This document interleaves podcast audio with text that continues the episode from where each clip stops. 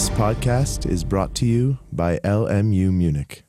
My talk today is uh, draws on research I did for my for my dissertation, which, um, as Goran mentioned, is uh, called uh, "Toward a Poetics of Animality," uh, and I'm currently revising this uh, to be published as a book. Uh, my pr- primary focus there uh, is, uh, was on the relationship between animality and metaphorical language in German and European literature. You may have noticed uh, Luigi Pirandello sneaked in amongst the, all of the Habsburg authors um, around 1900 in the context of the so called Sprachkrise, or crisis of language and, and representation. Um, so, for, the, for this talk, I, uh, it was enlightening to, to revisit this material with, with an eye to the, the question of mimesis uh, instead of the, the question of metaphor. But in fact, as we will see, these two figures of similarity and difference are inextricably linked, especially in uh, this zoopoetic literature that I'm, that I'm looking at. Uh, my thesis began from the observation that I guess I'm supposed to be on the next slide here. My thesis began from the observation that sometime around 1900, a fundamental shift occurred in the way that animals are represented in works of Western literature, art, and philosophy. Whereas traditionally animals had fulfilled a symbolic, allegorical, satirical function, i.e., and we've seen some of this uh, earlier, the question is always what does the animal mean? Um, um, in the period around the turn of the 20th century, these animals begin, as it were, to misbehave or to resist the metaphorical values that are attributed to them. There's a conspicuous abundance of animals in the literature of this period, and this animal presence is frequently characterized by a profound and troubling ambiguity, which is usually, or very often at least, explicitly linked to the problem of writing, representation, and language specifically poetic or metaphorical language.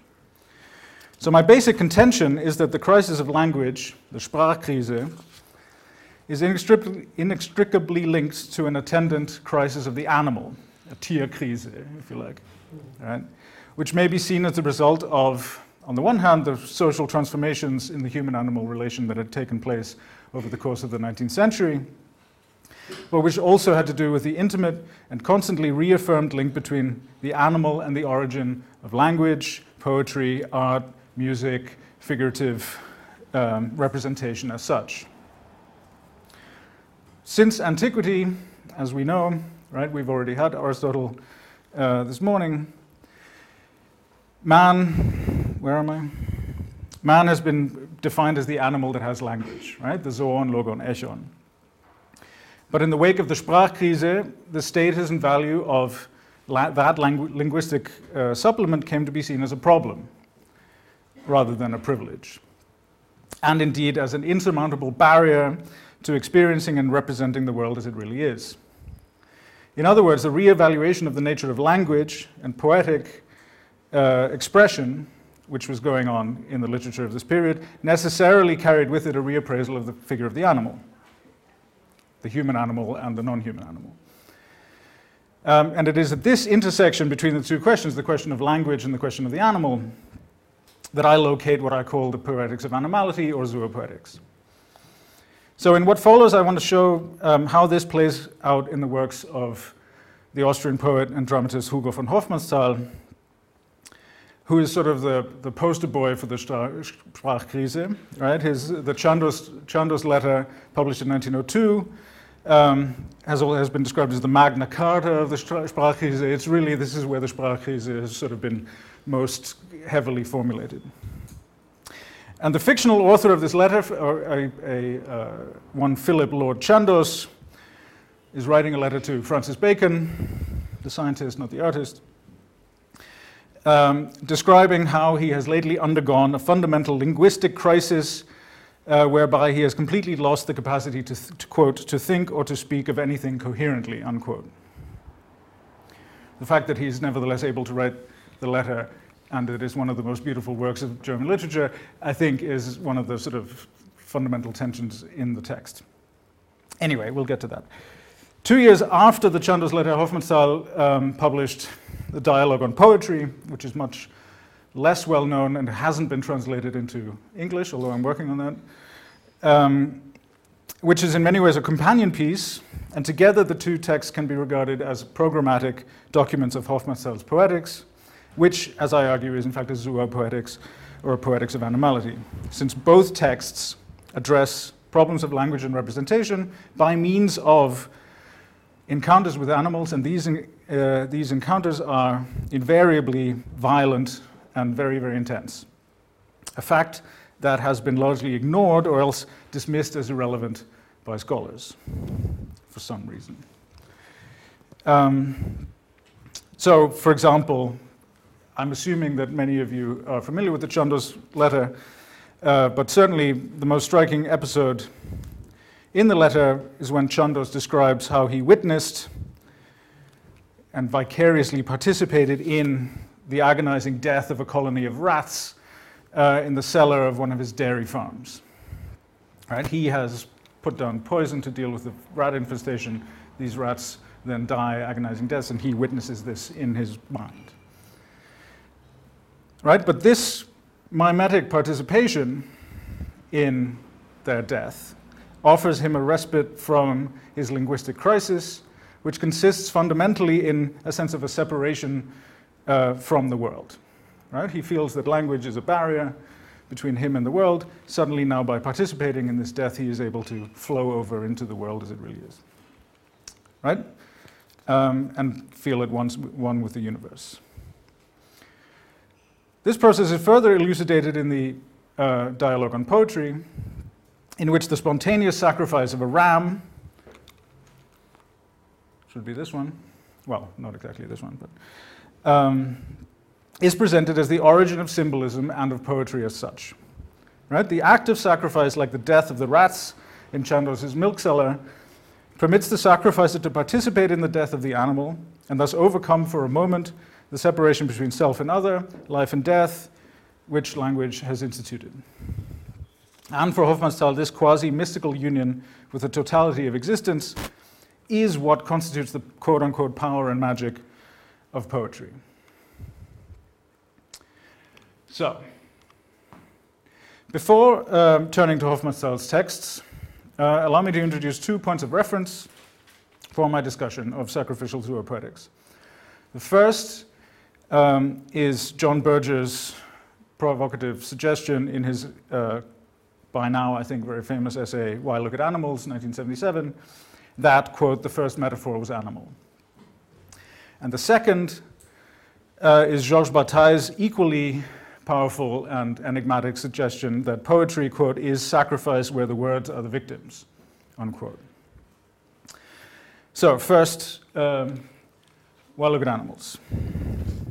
At the beginning of the essay, Berger uh, posits a radical shift in the place of animals in Western society, quote, by which every tradition which had previously mediated between man and nature was broken, unquote. Whereas before this watershed, animals had been, quote, at the center of man's world, unquote, now they are, quote, rendered absolutely marginal, unquote. So, there is in this text, like in all of the other texts, a kind of search for the, the origin that we had before in Chung Ho's paper. Um, right, there is an undeniable note of idealized nostalgia in Berger's text for a more authentic human-animal relationship in some pre-industrialized world. But nevertheless, this is not an Edenic scenario characterized by harmony and mutual understanding. In fact, man and animal have always scrutinized each other, as he puts it, across, quote, a narrow abyss of non comprehension, unquote. Berger describes uh, man as a lonely species, forever excluded from the world of animals, with whom he senses a certain kinship, but who must forever remain distinct from him. Animals are, quote, both like and unlike man, unquote. This is what leads Berger to regard the structure of the human animal relationship to be inherently metaphorical, in the sense that the similarities reveal the differences. I think I have this quote. Um, the whole of anthropology, he writes, has been an answer to the question of the secrets of the animal's likeness and unlikeness from man. Sorry, unlikeness with, likeness with and unlikeness from man. Um, these secrets are both reflected in and emphasized by the animal's fundamental duality that an animal's blood flowed like human blood, but its species was undying, and each lion was lion with a capital L, and each ox was ox with a capital O. The parallelism of similarity and dissimilarity, quote, allowed animals to provoke some of the first questions and offer answers, unquote.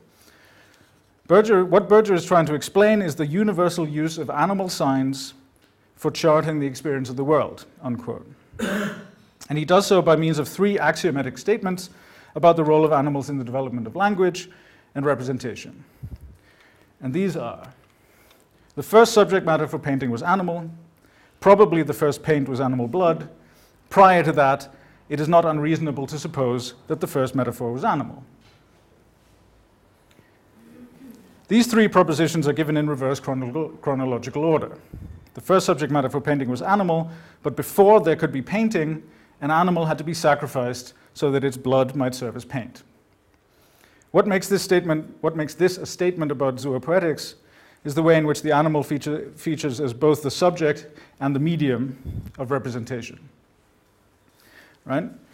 But more than that, the sacrifice of the animal is the condition of possibility for the emergence of any such representation in the first place. Hence, in order for human culture to emerge, it is necessary not only to sacrifice the animal, which always also means the animal within the human, but also to represent it and to transform it into a mimetic representation of itself as the first metaphor. Now, if we turn to Bataille, we find a near identical statement with regard to the cave paintings at Lascaux. Quote, what these admirable frescoes proclaim with a youthful vigor is not only that the man who painted them ceased being an animal by painting them, but that he stopped being an animal by giving the animal and not himself a poetic image. Unquote. The transformation of the animal into its own image marks the transition from animal to human, nature to culture, which in turn serves as a marker of the human's transcendence of his own animality. Henceforth, the animal, quote unquote, will indeed be a metaphor, what Derrida calls an animal, any word. That is to say, a site of negativity against which the human may be defined. The animal world comes to be coded as a world without difference, right? As a state of radical immanence, in contrast to the transcendence of the human. And as I've already indicated, around 1900, in the context of the Sprachkrise, this transcendence comes to be seen as problematic and illusory, whilst the animal's supposed immanence comes to be an object of desire. The animal in Bataille's striking formulation is, quote, in the world like water in water, unquote. Such a radical state of immanence is impossible for humans to attain, for it would mean the eradication of the abyss between self and other, the abyss that is uh, bridgeable in Berger's account only through language, but which persists precisely because of language. On the far side of that abyss, outside language, lies what Bataille refers to as, quote, the immanent immensity, unquote, the undiscovered country of immediacy, plenitude, and continuity, which is basically death, right? As Shakespeare knew. Um, the desire to reach that far side is, for Bataille, the ultimate source of religious ritual, particularly the ritual of sacrifice, and of poetry, both of which to him lead to, quote, the blending and fusion of separate objects, because like sacrifice, poetry, quote, leads us to eternity, it leads to death, and through death to continuity, unquote. Nothing, Bataille insists, quote, is more close to us than this animal life from which we are descended, unquote. And to try to imagine a world through the eyes of a non human consciousness is to indulge in the poetic fallacy of animality, as he calls it. So, whereas for Berger the narrow abyss between two humans is bridgeable through language, the abyss separating man from animal requires, or indeed invites, what Bataille refers to as a poetic leap. The animal, he writes, opens before me a depth that attracts me and is familiar to me. In a sense, I know this depth, it is my own. It is also that which is farthest removed from me, that which deserves the name depth, which means precisely that which is unfathomable to me. But this too is poetry. i.e., poetry is also that which is unfathomable to me. We might go so far as to say that this depth or narrow abyss between the human and the animal is the fundamental space of poetry, certainly the space of zoopoetics. And that's the space, oh, I just said that. Um, but this poetry also leads to sacrifice. And indeed, for Bataille, poetry is sacrifice, in which the words are victims. And here, with a nod to Derrida, I would like to amend this quote to make it more zoopoetic and say that it's in fact the animots that are the victims of this kind of zoopoetic sacrifice. Um, and by this we mean, sorry, by this he means that once words are introduced into a poetic context, they are stripped of their utility, of their function as mere means of communication, and deliver us over to the unknown and the unknowable. Furthermore, this ability of ours to separate words from their mere utility frees us from being entirely subservient to such ends. Right? So being a poet is a kind of self-liberation. We quote unquote sacrifice words through poetry in order to escape from the world of commerce, utility, and labor which we have created. Right? But such a sacrifice is in and of itself a transaction based on certain underlying rules. The same is, of course, true of animal sacrifice. When the offered animal enters the circle in which the priest will immolate it, Bataille writes, it passes from the world of things which are closed to man and are nothing to him, which he knows from the outside, to the world that is immanent to it, intimate. End quote. The purpose of the sacrificial act is thus to reconnect the sacrificer with the immanent immensity of the divine, i.e., non objective world. In order to achieve this, the animal has to be sacri- sorry, the animal to be sacrificed must be removed from the world of utility, stripped of its thingness, quote unquote, and encountered as a fellow subject. Only in this way can the alienation of the human from the immanent world be temporarily suspended. At the same time, however, the very object character of the world, man's very alienation from and subjugation of nature, is due to a primordial sacrifice of his own animality. The ritual act of sacrifice thus temporarily unites the human and the animal, but ultimately reinstates the separation wrought by the primary sacrificial economy. And, as we will see, this holds true of Hofmannsthal's sacrificial zoopoetics as well. part four already. Swan is a swan. Um, the interlocutors in Hofmannsthal's dialogue on poetry are two young men, Clemens and Gabriel. And the two take turns reading poems to each other and discussing their poetic and metaphorical merits. At one point, Gabriel reads a poem by Hebbel, the great 19th century poet, which, he descri- which describes two swans swimming on troubled waters. Gabriel asks, sorry, Clemens asks Gabriel whether what these swans mean. Are they a symbol? And he's about to venture an interpretation when Gabriel interrupts him. Allow me to interrupt you, he says, very polite. yes, they signify, bedeuten, right? But they do not but do not say what they signify. Whatever you might say, it would be wrong. They signify nothing but themselves, swans. Swans, but seen through the eyes of poetry, of course, which sees everything every time for the first time, which surrounds everything with the wonders of its existence. Seen with these eyes, animals are the true hieroglyphs. They are the living arcane ciphers with which God has written ineffable things in the world.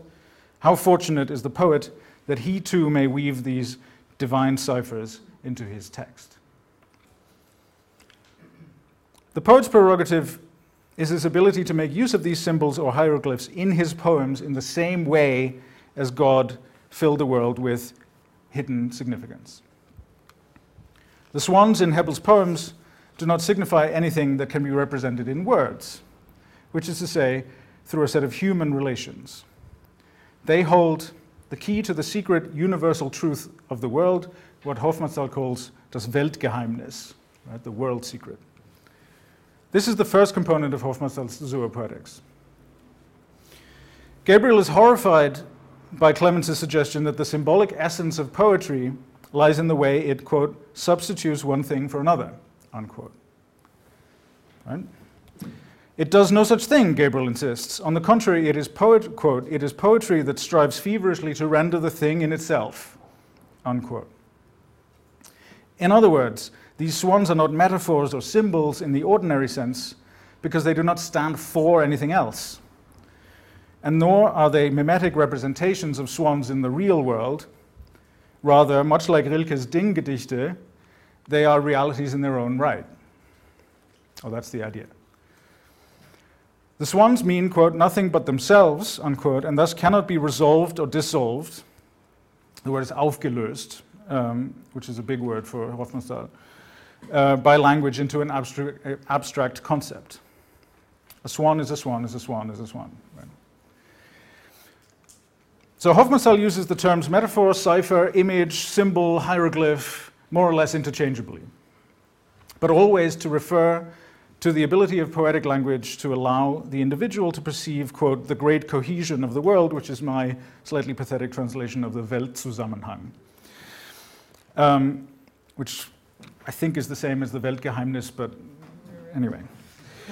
Um, that is to say, by insisting that Hebbel's swans uh, are not metaphors or symbols, but rather ciphers or hieroglyphs, the point is not that there is a strict distinction to be made between the two terms.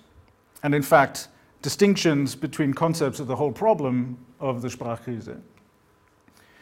But rather because he wishes to emphasize the non conceptuality of these poetic animals.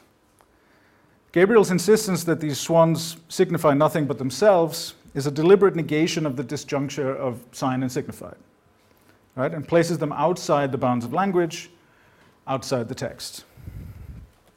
In so doing, Gabriel creates a way for poetry to transcend the limits of language through the figure of the animal.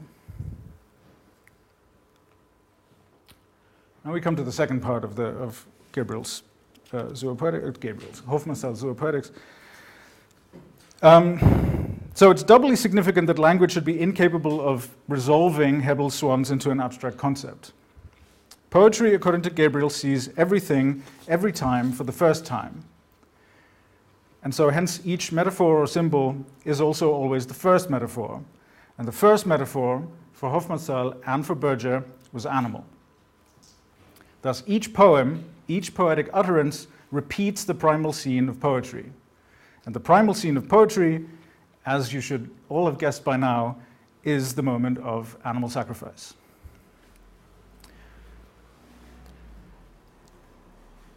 Do you know what a symbol is? Gabriel asks. And then he continues, seemingly via non sequitur. Right? Certainly, Clemens thinks I don't. I, he doesn't understand this transition, but it's very important that for for Hofmannsthal, a symbol and the sacrifice is the same thing. Um, so, in order to, describe, to explain what a symbol is, he says, Let me tell you about the origin of sacrifice. And I'm going to quote this, it's quite long, but it's really good. So, do you know what a symbol is? Can you try to imagine how sacrifice was born? I mean animal sacrifice, the offering of the life and blood of an ox, a ram, a dove. How would one have thought to appease the gods in this way? It takes a wondrous sensuousness to think such a thing, a clouded, life drunk, Orphic sensuousness. Methinks I see the first man who sacrificed. He felt that the gods hated him. And there, in the double darkness of his lowly hut and his terrified heart, he reached out for the sharp curved blade and was prepared to let the blood flow from the throat, sorry, from his throat to please the terrible invisible one. And there, drunk on fear and wildness and the nearness of death, his hand half unconsciously delved once more into the woolly, warm fleece of the ram, which happens to be there. And this animal, this life, there in the darkness, breathing, blood warm and so close to him, so intimate. Suddenly, the knife was in the animal's throat, and at once the warm blood ran down over the animal's fleece and over the man's chest and arms. And for a moment, he must have thought it was his own blood. For a moment, as the sound of ecstatic triumph from his throat blended with the dying moan of the animal, he must have taken the ecstasy of heightened existence for the first twitch of death. He must, for a moment, have died in the animal. How else could the animal die for him? The fact that the animal could die in his stead became a great mystery, a great enigmatic truth. From then on, the animal's death was a symbolic sacrificial death. But everything depended on his having died in the animal as well, for a moment, on his being having dissolved for the duration of a single breath into that foreign being. That is the root of all poetry.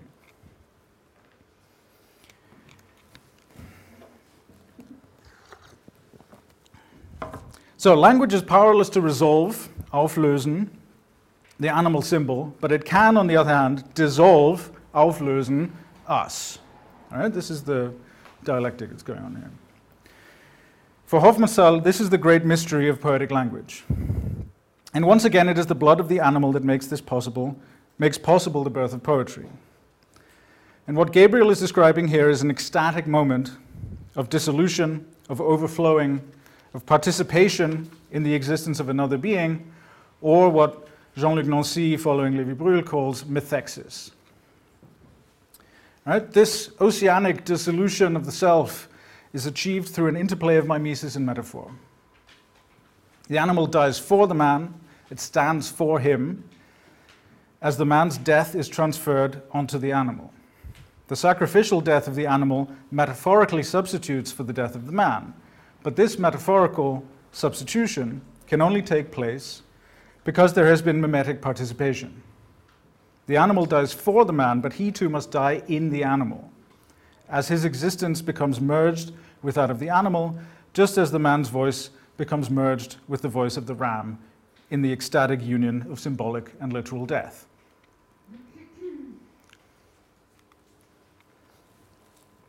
Gabriel's emphasis on the need for a specific Orphic sensuousness, Sinnlichkeit, in this primordial scenario of the birth of poetry places it in direct, I would argue, direct opposition to what is without a doubt the paradigmatic human ovine encounter in German literature, namely the first man's encounter with the sheep in Herder's treatise on the origin of language. For Herder, the birth of language is attributable solely to the man's faculty of reason, besonnen, what he calls Besonnenheit, which I'm translating as, re- as reason, which may be problematic here. Um, which is unclouded by passion or instinct. Whereas the hungry wolf or the bloodthirsty lion see the sheep as nothing but food and are thus overcome by sensuousness. Right? He goes on and on about this. Die Sinnlichkeit hat sie überwältigt. And the, and the lustful ram uh, sees nothing but the object of his bestial desire. Right? Man apprehends the sheep totally dispassionately, rationally, isolating its defining characteristics, um, and classifying it within his taxonomic system. The sheep bleats, the man goes, Ah, you're the one that bleats. And then his soul bleats back, and henceforth the sheep is the one that bleats. Du bist das Blökende. Right? And, right, and so there's this mimetic um, contagion going on, which Herder can only barely contain. But for him, it is um, this mimesis is subservient to a rational ordering of the world and an anthropocentric, quasi Adamic prerogative of name giving. Hofmannsthal's birth of poetry, by contrast, depends precisely on being overwhelmed by Sinnlichkeit, right? And on the eradication of the specific characteristics that serve to divide up the world into discrete categories. The ram's voice becomes merged with the man's voice, and for a moment, he is unable to tell the difference. Turning now to the Chandos letter, uh, we can observe the same process at work. Chandos describes how he had had poison put down in his cellar, as I said, um, and then one night in the wake of his linguistic crisis, he's out riding on the fields. I think it's significant that he's out, he, you know, in order to deal with his linguistic crisis, he has to go ride a horse forcefully across the field, demonstrate his mastery over nature. Um, he suddenly becomes witness in his mind's eye, as it were, to the death struggle of that colony of rats. Everything was in me, he writes the cool, musty air of the cellar filled with the sweet and pungent smell of poison, and the clangor of the death cries breaking against the mouldering walls. He sees a mother surrounded by her young and their, in their agony of death, but her gaze was cast neither toward the dying nor upon the merciless wall of stone, but onto the void, or sorry, into the void, or through the void into infinity. It was neither pity nor sympathy, Chandos insists, that he felt for the dying rats, but rather an immense participation, an ungeheures Anteilnehmen, of flowing over into these creatures. So, this seemingly harrowing experience is actually one of the good moments that Chandos um, describes to explain um, how he gets some relief from an existence that is so, quote, entirely lacking in spirit and thought in its flow, unquote, that he fears that Francis Bacon, the reader, will scarcely be able to imagine it. What joyful and stimulating moments he does have, these good moments, like the experience with the rats, are impossible for him to put into words. For it is, I don't have this letter, quote, for it is indeed something entirely unnamed, even barely nameable, which at such moments reveals itself to me, filling like a vessel any casual object of my daily surroundings with an overflowing flood of higher life whereof one cannot speak, thereof one must remain silent. When overwhelmed by this flood of exalted life, Chandos comes close to the state of animality, of being silent amidst things unnamed, of being like water and water. At that moment, as he witnesses, or rather vicariously participates in, the fate of these rats, for whose death he himself is responsible, he can, for a moment, transcend the world of discontinuous objects, cross over the Rubicon of the narrow abyss into the immanent immensity and experience what it is like to be like water in water. And that is the root of all poetry.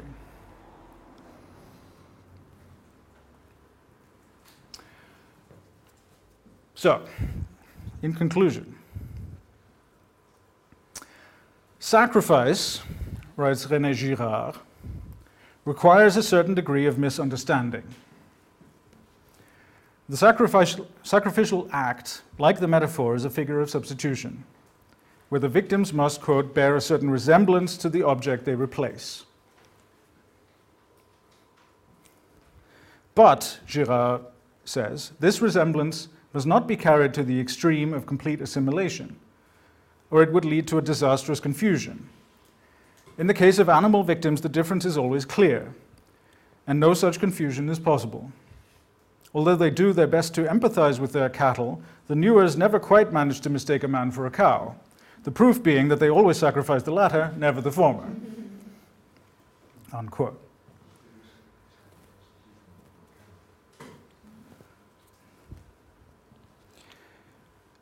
According to Gabriel, what gives words and symbols the power to dissolve and to enchant us is the fact that, quote, we and the world are not different things, unquote. The monism at the root of this idea nevertheless reverts to a form of anthropocentric dualism simply by virtue of the fact that instead of sacrificing himself to appease the gods, Gabriel's, Gabriel's first man sacrifices an animal, which he happens to find there next to him. He is the one who experiences the ecstasy of heightened existence while it is the ram that dies. The great mystery of sacrifice, the enigmatic truth that it re- reveals, is the animal's ability to die for the man. Its death is symbolic precisely because it stands for the man's own death. And yet, Gabriel insists, with regard to the swans, that the essence of poetry is that unlike ordinary language, it, quote, never substitutes one thing for another, unquote, but only ever the thing itself. It utters, quote, the word for the word's own sake. That is its magic, unquote. The parallels to Bataille's sacrificial theory of poetry, I would hope, are pretty clear. Freed from the burden of signification, from their utility as media or means of communication, the words of a poem are there for their own sake. But for whose sake does the sacrificial rite take place? Certainly not for the victim's sake, I would say. A fundamental aspect of the misunderstanding which Girard attributes to the ritual of sacrifice is that, quote, the celebrants do not and must not comprehend the true role of the sacrificial rite, sacrificial act, sorry, unquote. The sacrificial victim acts as a surrogate for something else which is unsacrificable, but the identity of which remains unspoken. In order for a creature or object to be suitable for sacrifice, it must be sufficiently similar to the object it replaces to be substitutable for it, but not so similar that it is impossible to tell the difference. In the case of the animal, in order for it to be suitable for sacrifice, it must be withdrawn from the world of undifferentiated objects into the realm of language and signification. In other words, it must be brought to the brink of speaking, of saying I, and thus declaring its presence. But in the end, it is always man who announces his presence, saying, here I am, like Abraham. Whereupon the sacrificial substitution is granted the authority of the divine. Derrida is quite funny about this, actually. He says, you know, animals know what's up when people start saying, Here I am. Um, and if anything, sorry, and if necessary, this divine license has, can be granted by man to himself. In the wake of the death of God, this may be necessary through yet another metaphorical uh, substitution. We can see this very clearly in Hofmannsthal's unpublished adaptation of Calderon's La Vida es Sueño, Das Leben ein Traum, which he was working on at the same time as he wrote the Chandos letter and the uh, dialogue.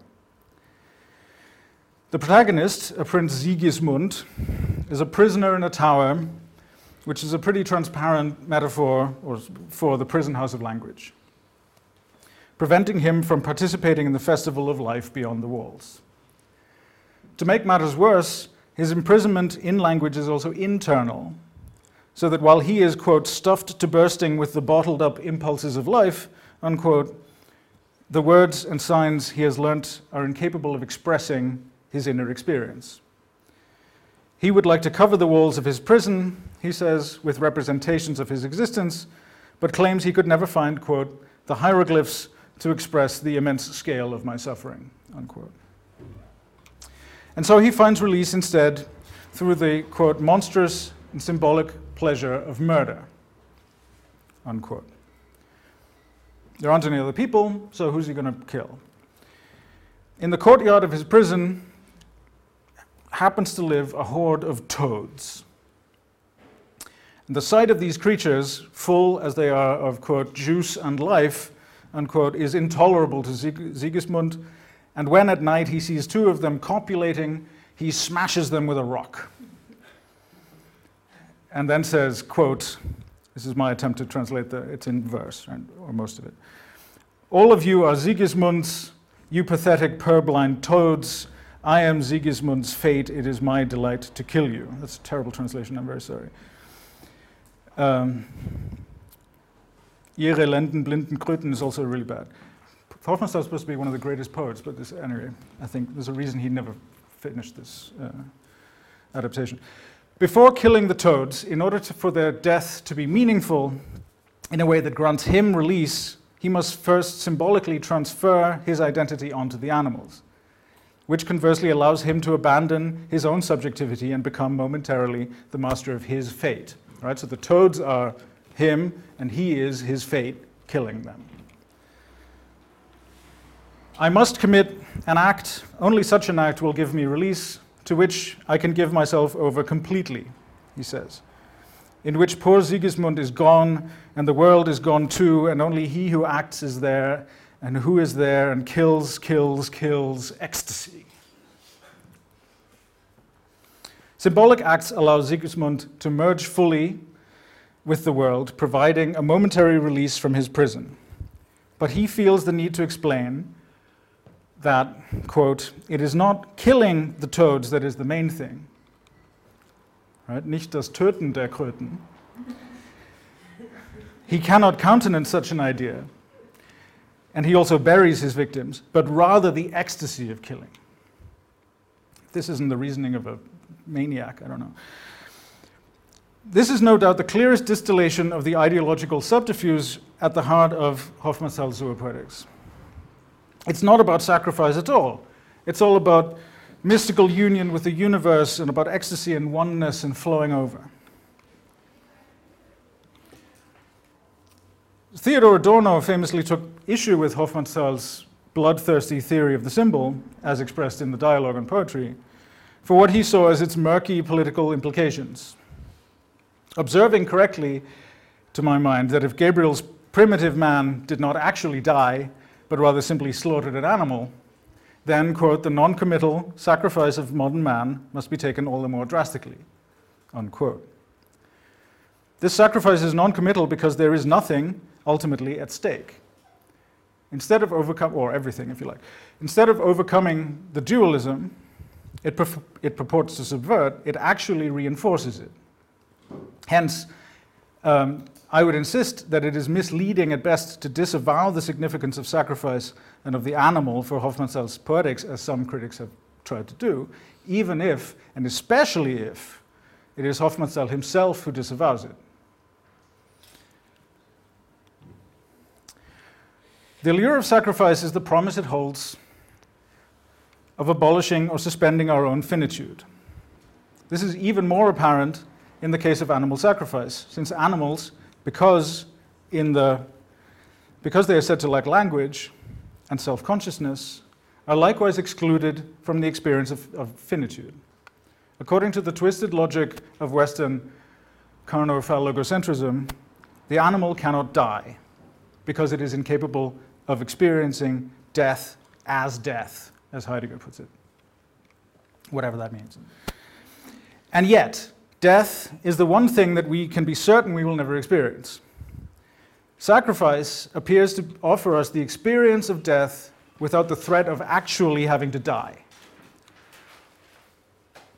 And so, as Jean Luc Nancy um, puts it, the drift toward or through sacrifice is always connected in the West, is always connected to the fascination with an ecstasy turned outward sorry, turned toward an absolute other or toward an absolute outside, into which the subject is emptied, the better to be restored.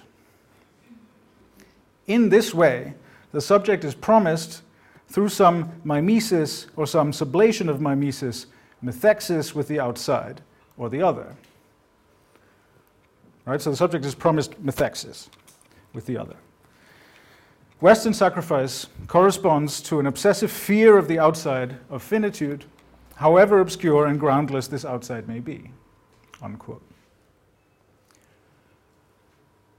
So Chandos' immense participation, the ungeheures Anteilnehmen, is precisely this form of methexis. Right? But as Nancy repeatedly emphasizes, there is no outside to which the subject might be methectically offered. The better to be restored than as a subject after this brief interruption. And we might add the ultimate failure of Hofmannsthal's fantasy of overcoming dualism, which is the whole point of his zoopoetics, he claims, is inscribed within the very structure of sacrifice in which it is grounded. So the question remains what would, and this is my final uh, coda here. What would a non sacrificial zoopoetics look like? Well, you'll have to read my book. No, I'll tell you. Um, or one potential counterexample um, would be the figure of Gregor Samsa in Kafka's Die Verwandlung, a text I'm sure you're all familiar with. Um, right, and one, uh, namely the, his characterization in the famously untranslatable first sentence as an ungeheures Ungeziefer, a monstrous vermin-like insects, whatever. The translations are impossible. There are whole essays written about this. Um, but we could juxtapose the ungeheures Un Ungeziefer to the ungeheures Anteilnehmen right, in Hofmannsthal. And so, as Stanley Corngold has indicated, the word ungeheuer, um, especially given its relationship to the Latin in familiaris, quote, connotes the creature who has no place in the family, unquote. While ungeziefer refers etymologically to the unclean animal unsuited for sacrifice, the creature without a place in God's order. Unquote. Thus, the figure of Gregor Samsa resists the sacrificial economy into which Hofmannsthal's and Bataille's zoopoetics projects the animal. Not only is he an ungeziefer, an animal unsuited for sacrifice, unacceptable to God, he is also unfamiliar, in familiaris, Man does not recognize himself in this animal's gaze. The space it opens up is not familiar to us. We do not know its depth. Unlike the four legged, mostly warm blooded animal others conjured up by their imaginations and sacrifice for the purposes of flowing over into the immanent immensity, Kafka's many legged, cold blooded, verminous insect is wholly other. His death cannot serve as a conduit to deeper meaning and feeling and a feeling of mystical oneness with the universe. His death can mean nothing. Thank you.